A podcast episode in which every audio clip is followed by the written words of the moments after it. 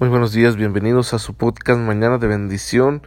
Espero en Dios que se que se encuentren todos muy bien en este martes, que el Señor nos concede como un don para que empecemos el día abriendo el corazón a su palabra, orando como una respuesta que le damos al diálogo que Él quiere establecer con nosotros y bueno, eso nos ayudará a tener las mejores disposiciones para poder hacer su voluntad a lo largo del día en cada asunto que tengamos que realizar, en cada cosa en la que nos veamos implicados, que podamos vivirla santamente, cristianamente, según la voluntad de Dios, porque hemos iniciado con la oración, nos hemos empapado con la presencia de Dios en la oración.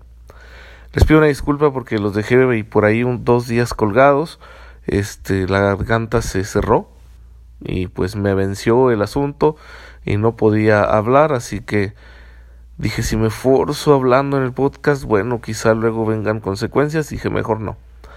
Mejor lo dejamos así hasta que nos recuperemos un poquito. Ya saben, los cambios de temperatura y, uno es descuidado. Eh, los frentes fríos que llegan y uno ya se había quitado la chamarra y bueno, ahí están las consecuencias o, o estar en el frío calor, ¿verdad? Sin, sin abrigarse. En fin, pero ya gracias a Dios vamos saliendo. Vamos a continuar hablando de la resurrección, que es este gran acontecimiento milagroso sobrenatural donde Dios muestra su poder al rescatar la humanidad de Jesucristo de las garras de la muerte y darle la vida gloriosa que todos estamos esperando que Dios nos dé. Jesús la posee ya y bueno, va a subir al cielo y estará sentado a la derecha del Padre. Esta resurrección es un misterio de salvación, porque nos muestra la bondad y el amor de Dios que recompensa la obediencia, la humillación del Hijo y que emplea su omnipotencia para llenar de vida esa naturaleza humana que Jesús posee. Ahora Jesús resucitado ah, tiene una humanidad en plenitud, llena de vida, llena de gracia, que ya no pertenece a las garras de la muerte ni a las condiciones de la mortalidad.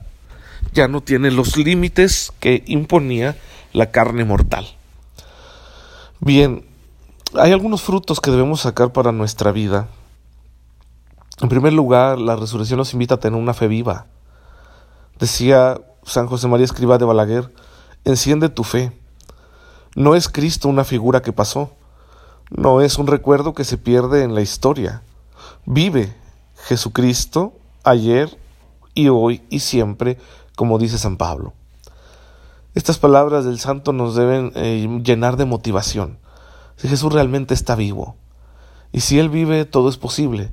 Si hasta la muerte puede ser vencida, todo es posible porque la muerte es el límite de toda acción humana y es un fenómeno ante el cual los seres humanos, a pesar de tantos avances en nuestros conocimientos, la ciencia y lo que ustedes quieran, somos impotentes ante la muerte.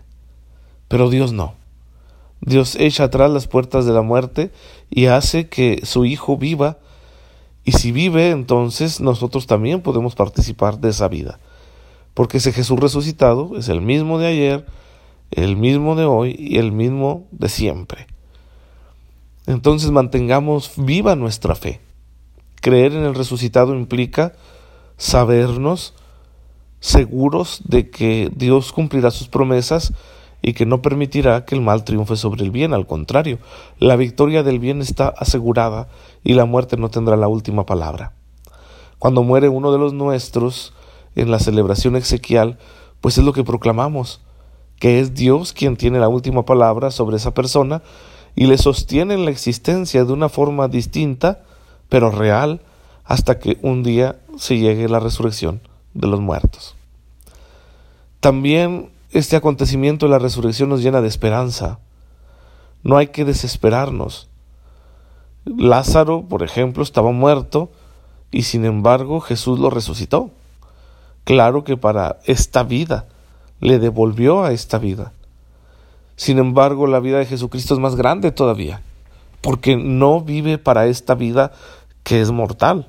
Lázaro moriría después de haber resucitado para esta vida. Sin embargo, los que resucitan como Jesús ya no mueren. Y algún día tú y yo seremos partícipes de ese acontecimiento tan grande.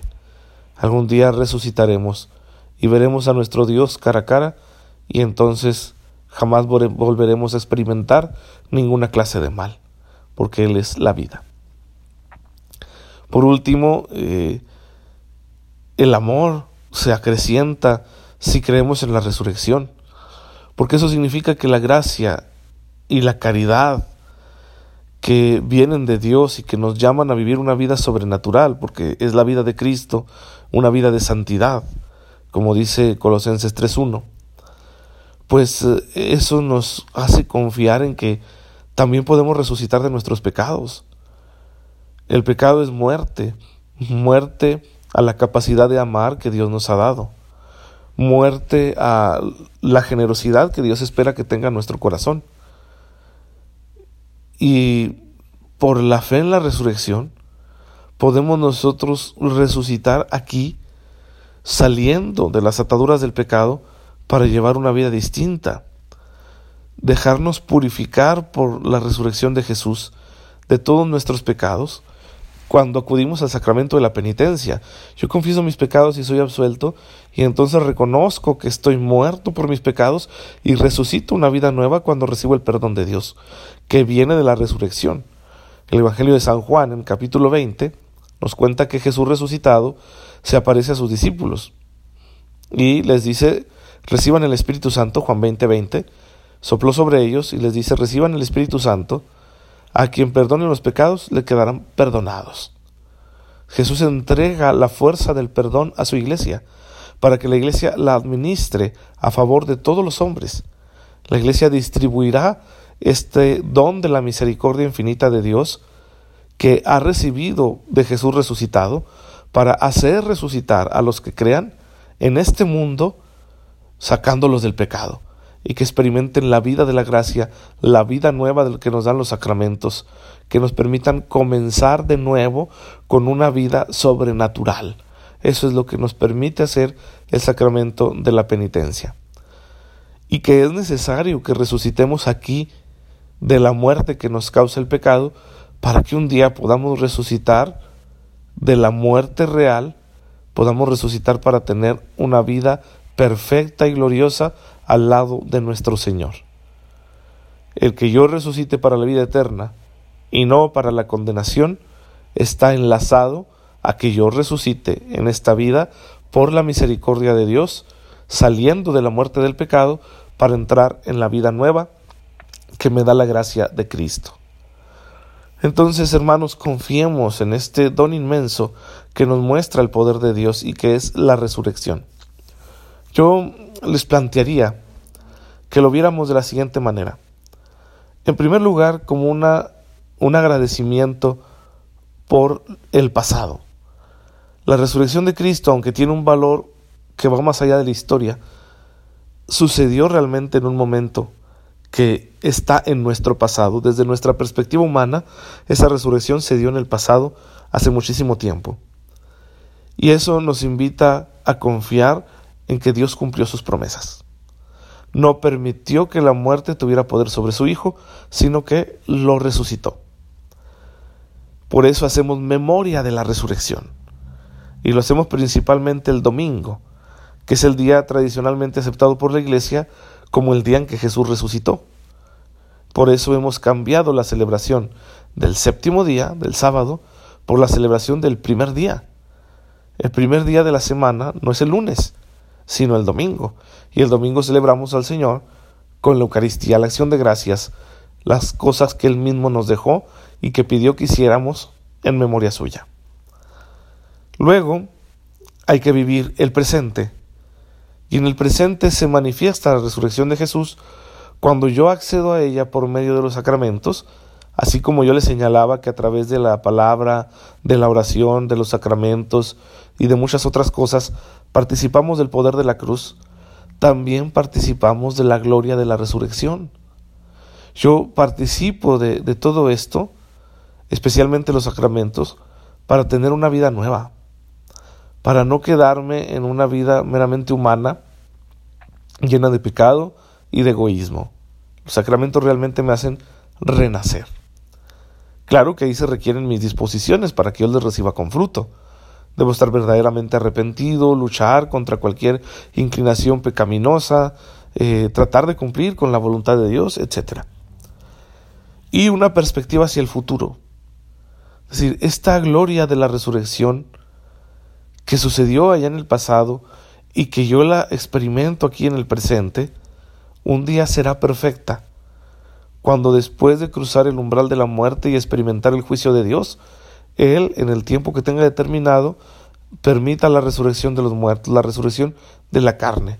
Y entonces mi cuerpo, con el cual he amado y honrado a Dios, a los semejantes y a mí mismo, libre ya de cualquier huella de pecado, participe de la gloria eterna que Dios ha prometido a los suyos y que llevando yo esa vida perfecta a su lado, podré experimentar con el cuerpo y con el alma la felicidad que tanto deseamos y que solo podemos alcanzar de una forma plena en el reino de los cielos cuando hayamos resucitado.